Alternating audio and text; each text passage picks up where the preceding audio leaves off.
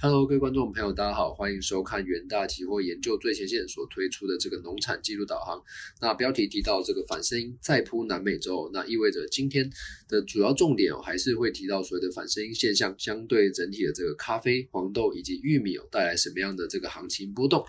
那第一部分我们看到在大纲的部分哦，首先在价格回顾的。价格回顾的部分，我们会提到，像是在南美洲的干旱情况依然是持续的延烧。那像是在巴西以及阿根廷的干旱，其实是不利于咖啡、黄豆及玉米的作物。那至于小麦的部分哦，像是在这个澳洲的多数产区，其实有些降雨充足的情况，使得整体的小麦的供应量呢有一些提升的现象。那至于第二大部分，我们提到这个软性商品哦，那这个部分我们大概就会提只提到这个咖啡的期货。那供应面的部分哦，其实像是在这个气候还有这个货运问题，其实都有一些未解的现。象，那是使得这个整体的咖啡有一些供应短缺的可能性。那需求部分呢，市场仍然是期待全球的经济稳步复苏，那其实是有利于整体的咖啡的出口需求。第三个部分提到这个谷物商品哦，也就是黄小玉的部分。那至于黄豆及玉米的部分哦，在这个巴西以及阿根廷的部分都是有一些产量下滑的趋势。而至于这个小麦的部分哦，刚刚有提到，像是整体的这个全球小麦供应量稳定的预期哦，其实是对于整整体的这个小麦市场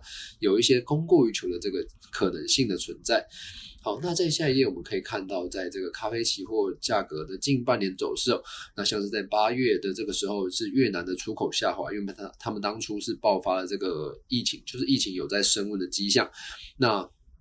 整体的这个。呃，供应量呢，其实就是没有办法来做一个出口的情况。那像是在这个整体的巴西的气候干旱，以及这个巴西产量的下调，还有在目前的这个反声音现象，都有在呃在做一个出现的可能。那基本上都是持续带领着这个咖啡的期货是持续向上攻高的可能性。那这这个部分也是反映像是在这个整体的咖啡是呈现这个供不应求的情况，那也支撑所谓的这个咖啡的期货的表现哦。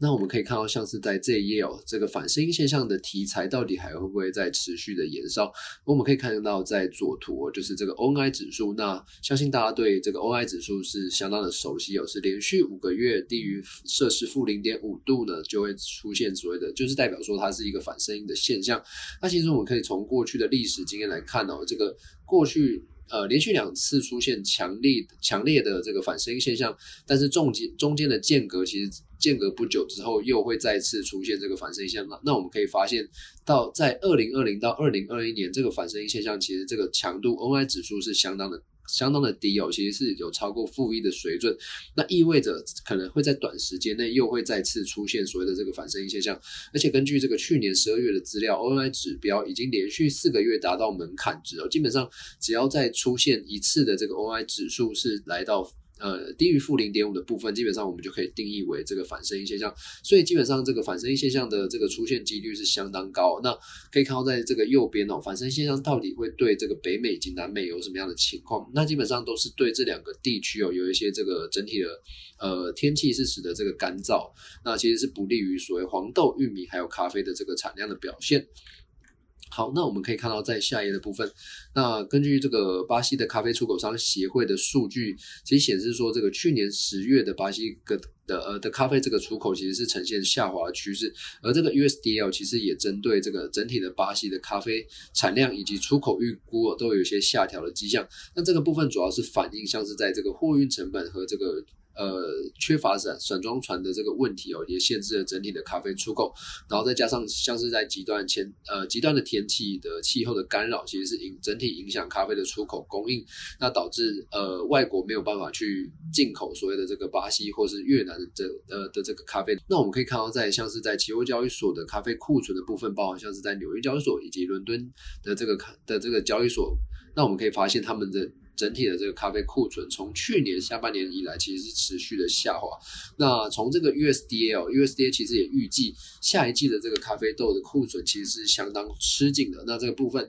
也是反映到整体的这个咖啡市场有一些供不应求的表现。所以在这个整体的第呃今年第一季来讲的话，整体的这个咖啡的期货价格仍然是有一些支撑的力道存在。好，那接下来进入这个谷物商品的部分哦，也就是第三部分。那首先提到像是在南美的部分哦，那我们刚刚有提到。反声音现象其实是对这个巴西跟阿根廷带来所谓的干旱的现象。那刚好这段期间刚好是所谓的这个南美洲，也就是巴西以及阿根廷的这个黄豆及玉米的这个种植，呃，就是种植到生长的期间。那所以说干整体的干旱其实是会让这整体的这个黄豆的产量其实会有有所下修。那包含像是在 USDL，它就下调了这所谓的南美洲的黄豆产量预估，而且呢也下调巴西以及阿根廷的黄豆库存预估，所以也显示说整体的这个黄豆的供应市场是有一些下滑的趋势存在。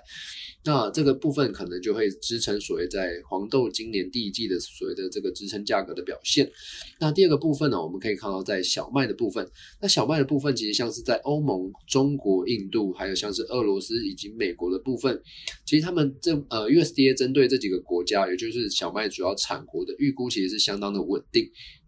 那这部分可能会增加，就是小麦的整体供应哦。那我们可以看到，在右图这个全球小麦库存的预估，诶，这个 USDA 在今年一月份的时候，其实也是调升了所谓的这个全球小麦库存预估，那也是呈现这个往上升的趋势。那再看到需求的部分哦，我们可以发现，因为其实，在俄罗斯的部分，俄罗斯其实他们想要呃，为了确保这个整体国内，他们国内的。供应充足和稳定的这个政策，所以他们通过了这个限制出口的措施。但是我们发现啊，就是跟俄罗斯小麦出口竞争的这个美国，我们发现右图这个美国小麦的出口量其实是持续维持所谓的低迷的状态。也就是说，俄罗斯的这个小麦的出口量预估来讲的话，应该会下滑。那照理说，这个美国的小麦出口应该会有一些上升的趋势。不过，我们可以发现，从去年的这个下半年开始的话，美国小麦出口其实都是维持疲弱的这个格局哦。那也是显显呃显示说，全球小麦的需求其实是有一些疲弱的。情况，那整体是不利于小麦的价格支撑。